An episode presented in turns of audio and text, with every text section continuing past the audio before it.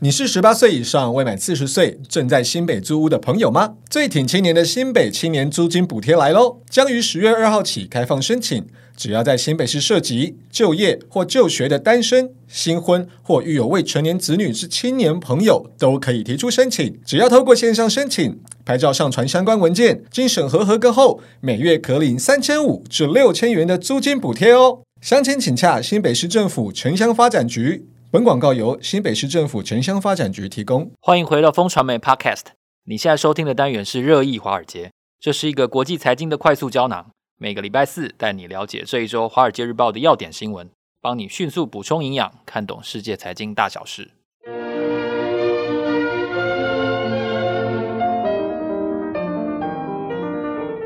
早安，各位听众朋友，大家好。今天是二零二三年十月二十六号，我是风传媒的财经副总编辑周启源，旁边的是好朋友志杰哥。嗨，大家好，我们是金牛帮帮忙导读电子报的共同作者，在这里呢，先跟大家分享一下，十一月我们会有一场精彩的活动讯息。在十一月二号的晚上呢，我们会有一场结合投资趋势以及威士忌品饮的活动。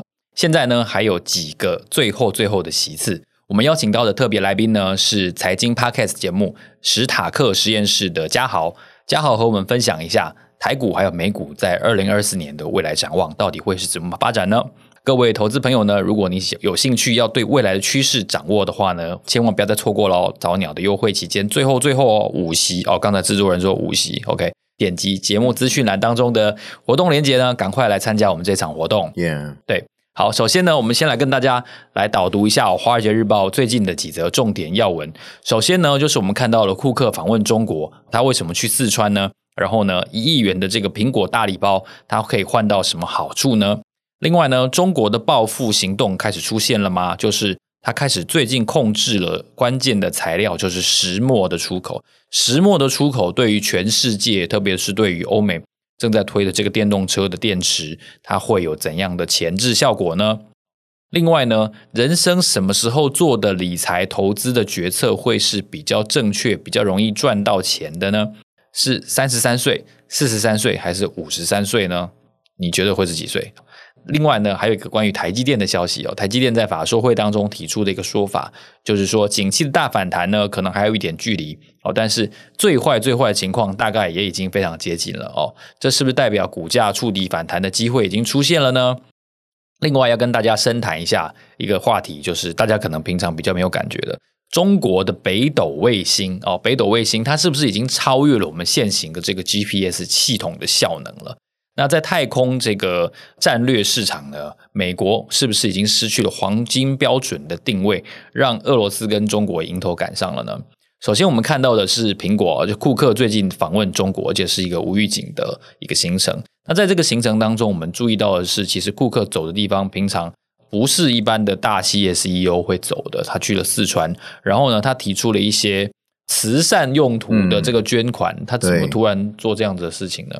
那这次最特别的，我看到这个坊间的新闻都是写说啊，因为 iPhone 十五卖不好啊，所以这个库克要去中国要去稳市场啊，难以想象，就没有道理啊。就是你想一下没有道理。大家看一下库克的行程，他从四川开始。四川虽然是一个这个一亿人口以上的大省啊，可是呢，这个照理说市场 iPhone 市场最重要应该还在沿海嘛。啊、哦，那你怎么会从四川呢？如果说你是为了要稳 iPhone 十五的话，你应该像今年四月一样啊，然后去去他的店头啊，然后提振一下士气。行通路嘛，哦，所以这一次绝对不是大家讲的，就是说 iPhone 十五啊卖不好，所以库克要到中国，然后去提振一下，不是哦，他其实是去看供应链的。那供应链呢，当然是苹果另外一个后面很重要的命脉嘛。那这一次呢，iPhone 十五呢又给中国更大的订单，特别是这个在中国新创企业立讯精密嘛，大家知道立讯呢以前刚开始做的时候呢，就是捡那个简单的做嘛，哈，比如说 iPhone SE 系列呀、啊，然后那种小的，大家知道那个这个啊，萤幕很小的初阶的。初阶版嘛，一万多块的那种初阶，可是这一次呢，哎。立讯精密的老板哈王来春自己在这个澎湃新闻上说，哎，他们已经接到了三款不同的 iPhone 十五的单子，还可以这样爆料的。哎，大家知道 iPhone 十五这次只推出四款而已嘛？就 iPhone 十五、iPhone 十五 Plus，然后 iPhone 十五 Pro 跟 Pro Max 嘛，就四款嘛。那如果说以立讯来看的话，诶，如果说 iPhone 最高的 iPhone 十五最高的成绩 Pro Max 它不做的话，那就是其他三个啊。那其他三个的话，就对于 iPhone 十五整个出货就会变得非常重要啊。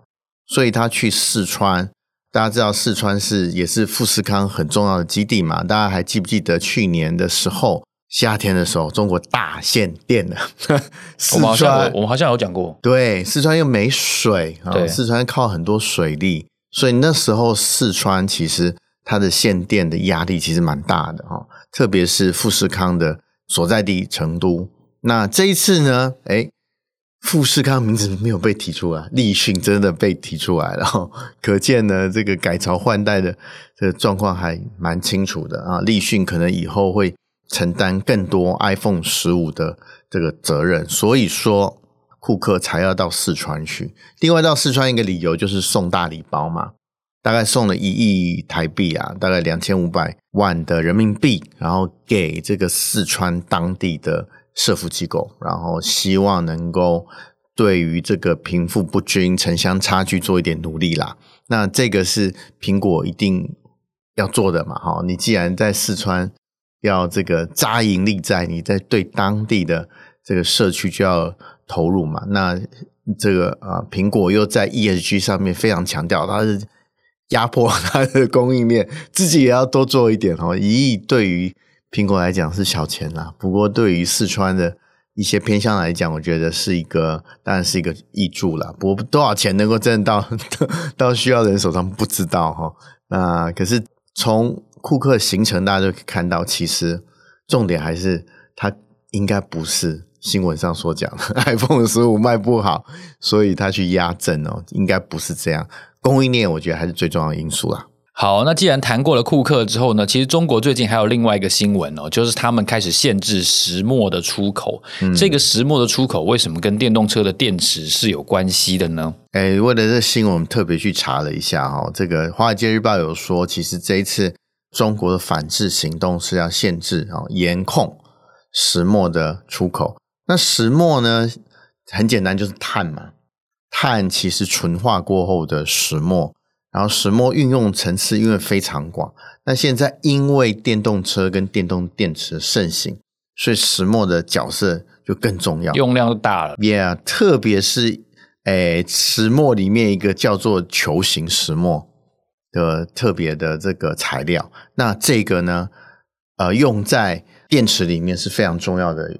这个材料，那它呢，百分之九十八是来自于中国的生产，所以说中国在纯化碳这个方面，然后变成石墨的产品，其实在全球的地位是现在算是垄断的状况。那另外还有两种石墨，其实也是放在这一次的这个出口严控的清单里面，一个就是呃鳞片石墨跟合成石墨，这两个呢，供应量占了全球的三分之二。三个加起来，其实大家就可以知道中国的地位其实是蛮厉害的，控制力比较大。因为小弟不是学科学的，对，我也是，我也是文组的，所以你看我基本上这段都完全没。对，我们文科生。不过我们去查了一下资料，大概是这样。除了《华尔街日报》这一篇，其实蛮详细的哦。这一篇其实把这个材料的地位啊，然后现在中国垄断状况啊，其实写得蛮清楚的。那也引述了大概分析师的。这个说法啦，因为他是以商业或是产业的这个立场来说嘛，哈，他说，哎，其实中国在全球石墨市场，其实话语权是非常非常大的啦。那如果说这个啊，中国一刀切的话，把石墨切一刀的话，不让它出口，现在欧美仅有的一些电子厂，比如说 LG Chemical 啊，就会受到很大的影响，是或是 Panasonic。可是我觉得这个很奇怪。为什么这个？我觉得这个力道不会很强呢？哎，因为现在最大电池厂是中国人，对吧？啊、对，比亚迪跟宁德时代，对啊，比亚迪跟宁德时代占了五成以上的这个汽车用电池嘛。那所以说，其实它虽然啊、哦，它的垄断性很强，不过呢，大部分的这个呃汽车电池都是中国生产的、啊，所以它能怎么样？它能难道把宁德时代不让它出口吗？它只能出限制关键性材料，而不能限制电池的成品啊。所以这个对于特定的这个呃公司或企业可能有影响，可是对于整体的产业，我觉得影响。不是这么大了，不过这个还是中国反制的手段嘛，啊所以值得还是值得大家注意一下。因为石墨的用途除了车用电池之外，其实它还影响的层面还蛮大的。所以说，这个算是中国就是啊、呃，总不能一天到晚被美国压着打吧？是要还手一下石墨就是它的武器啦，对啦，嗯。是，这看起来这个争端应该理论上是不会变太大才对了。对啦，好像不会变太大。嗯，对。那后面一个消息呢，要跟大家分享一下，我觉得蛮有趣的哦。就是《华尔街日报》有的时候会介绍一些跟个人财务比较有关系的一些文章。对。那这次这个文章就是讲说，在人几岁的时候，通常你做出来的这个决策是比较。理智有效的，嗯，一个年纪，哎，不只是决策，是赚钱的决策，好吗？对，是理财的决策。你哪时候老师你的钱商最高了？讲白话文就是这样。所以他给大家选项啊，大概你觉得是三十三、四十三还是五十三？你觉得？这我觉得都差不多啊。你有有心向学的话，哎，人家是答案正确答案是五十三呐，有点老哎、欸，有点老哎。你这个说法就不对啦。这个这个理论具体实践的，谁在他把这个理论实践的最好？是是巴菲特巴爷爷啊。哦，你知道巴菲特讲过一个名言，他说他百分之九十九的财富是在五十岁之后才累积的。所以在巴菲特身上，这个理论超 perfect。所以大家要 perfect 活久一点。他就是实践这个。这个理论，虽然这个理论呢是新的研究，因为如果你六十岁就挂了，就这个没什么用，所以你还是要活久一点。那、啊、我们现在就维持平均余命就八十几岁啊，对对对，所以你老实讲，你还有哎三十年的赚钱时间。对，为什么他这样讲呢？他其实因为他说累积金钱，他其实他其实不是靠天才，他其实是靠一些生活经验。当你活到五十三岁的时候呢，对于支出啊。这个储蓄啊，或是金钱啊，他的所谓理性年龄到达最成熟的状况哦，他还有把它分哦，你很多理财不同理财行为嘛哈、你会做什么？信用卡嘛，你会这个会不会用信用卡借钱啊？哦，会嘛？你会有汽车贷款嘛？哦，你还会有这个房贷嘛？哦，你还会有一些这个呃。二胎嘛，哦，或是诶，你可能是中小企业主，那在做这些决策的时候，通通都是偏向说，诶，大概你到五十岁以上的时候，你会做出来的决策最不会让自己反悔。第二个就是赚钱的机会最大，也就是钱商呢，在五十三岁的时候大概是达到巅峰了。那它里面有讲到非常多的例子。那我自己是觉得，我看完之后觉得，当然是你的外在经验呐、啊。对于世事的了解啊，当然是五十岁的时候比较成熟了。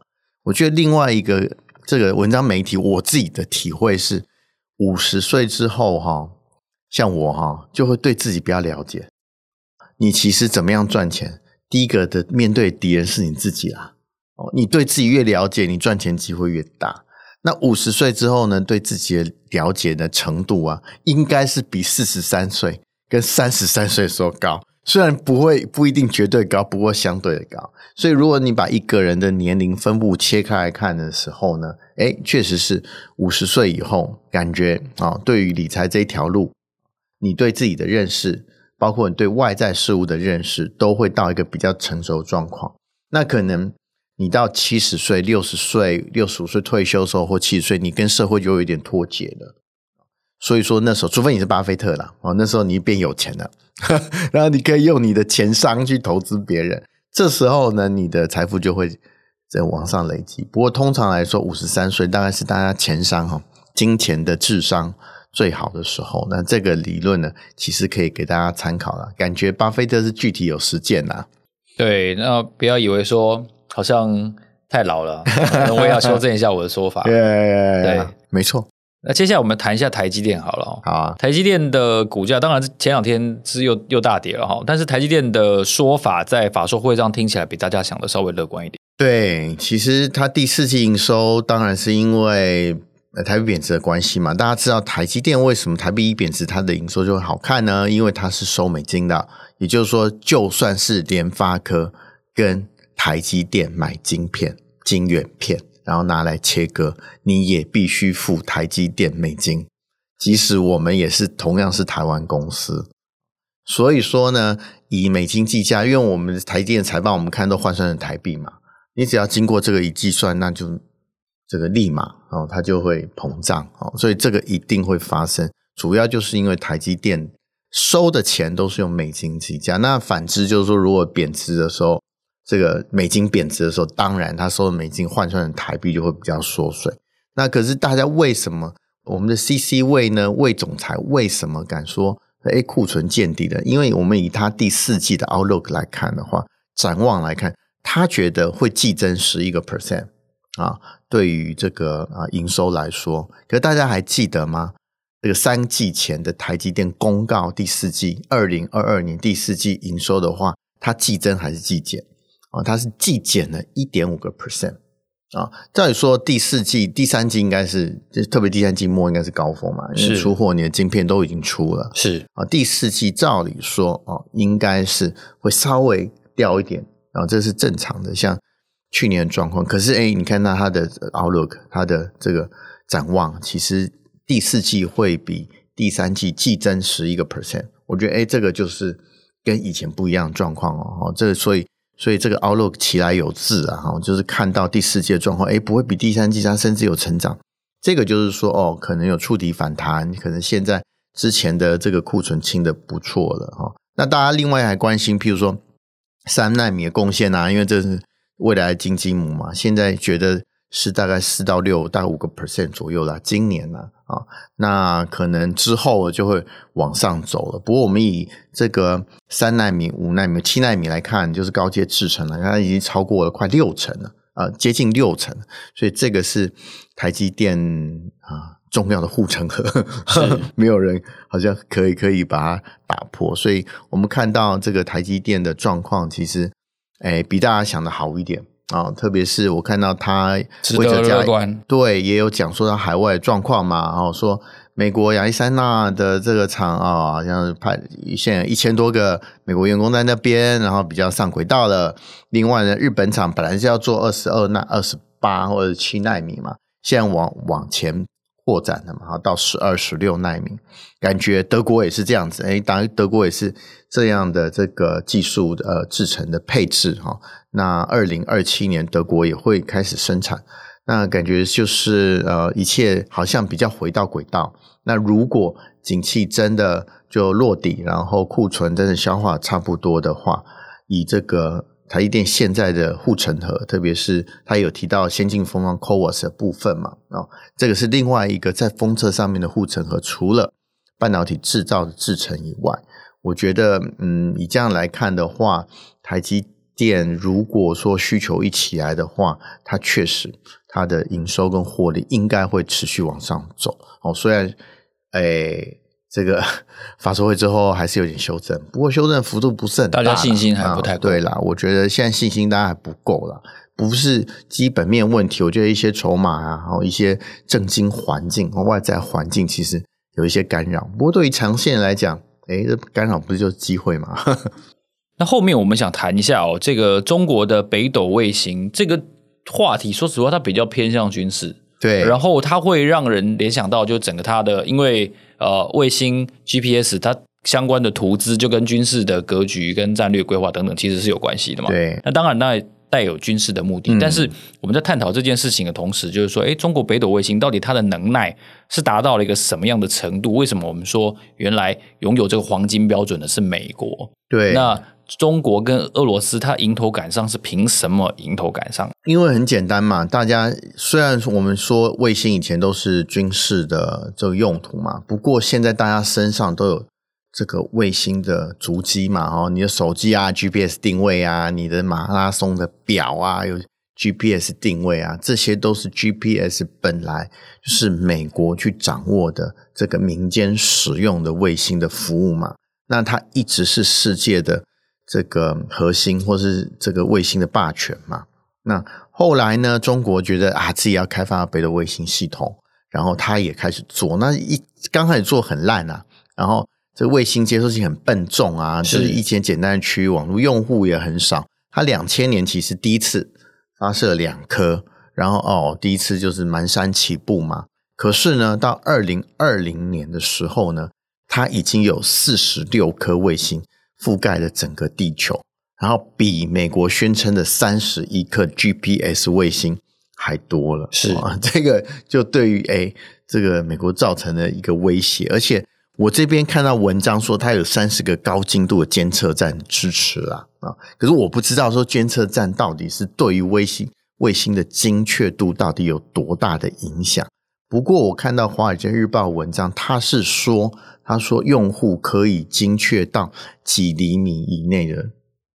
位置就是你的你的误差呢，像 GPS 我们大概讲说哦，大概十公尺、二十公尺差不多了，可是它可以到这个几厘米，几厘米是进步几百倍的意思诶。哎，对啊，就是到一公尺以内，对啊，我觉得很厉害，对啊，这个非常的厉害。如果说北斗卫星真如《华尔街日报》这样讲的话，它确实对我们常用的 GPS 在技术上 会造成一些威胁。不过呢，科技运用呢，从来就不是只是技术可以决定的嘛，哈。那 GPS 呢，其实它最大就是应用层面啊。你越多人运用，它这个影响力越大嘛。那如果北斗卫星都锁在中国的话，那就没有什么用。另外一个卫星的议题会被大家谈起来，在最近，是因为这个华为的 Mate 60 Pro 嘛，哦，他说可以。支持卫星通讯嘛？不过这卫星跟北斗不一样哦，它是天通一号。天通一号比北斗哈更高一点，它全球只有三颗卫星而已，所以它的功耗需要比较大。所以说，其实你终端产品电量会用的比较多，所以对于平常使用哈，其实没有那么好用啦。你如果说哇，让你跑马拉松的时候跑到一半，你电就没了，那这种应用有什么用啊？GPS 不会这样啊，哦，就是你在使用的时候，虽然它就是单向，我们很难说，哎、嗯欸，我要跟卫星沟通不行嘛，我只是卫星定位你的位置嘛，对，它这个是单向的沟通。不过单向沟通对于现在应用已经够了，那当然应用就必须要想到终端使用者的状况。那我不能耗电量很高啊，哦，像这个 Mate 六十 Pro，如果说就算你很厉害，可是万一你在荒郊野外很快就没电的话，其实你的这个搜救功用其实也不会这么积极啦，哈。那所以说，呃，我觉得对于 GPS 哦，刚刚奇缘讲的就是以前从卫星从军事然后这个散布到民间之后，它其实应用的层面会更重要。可是，在技术上，我们看到北斗卫星确实哦，它感觉哈这个后来居上，绝对有 GPS 取代 GPS 的这个态势。不过呢，就应用层面来讲，中国就算有十四亿人口，它如果不向外溢散的话，其实它就是十四亿人用而已。那全球有八十亿人呢，在用 GPS，也没有八十亿啦，就是其他的八扣掉四亿之之外的这的人口都用 GPS 的话，你北斗卫星的影响力就不会这么大啊！哦，这个是要提醒大家看这则新闻的时候，虽然科技上面它确实是长足进步，不过。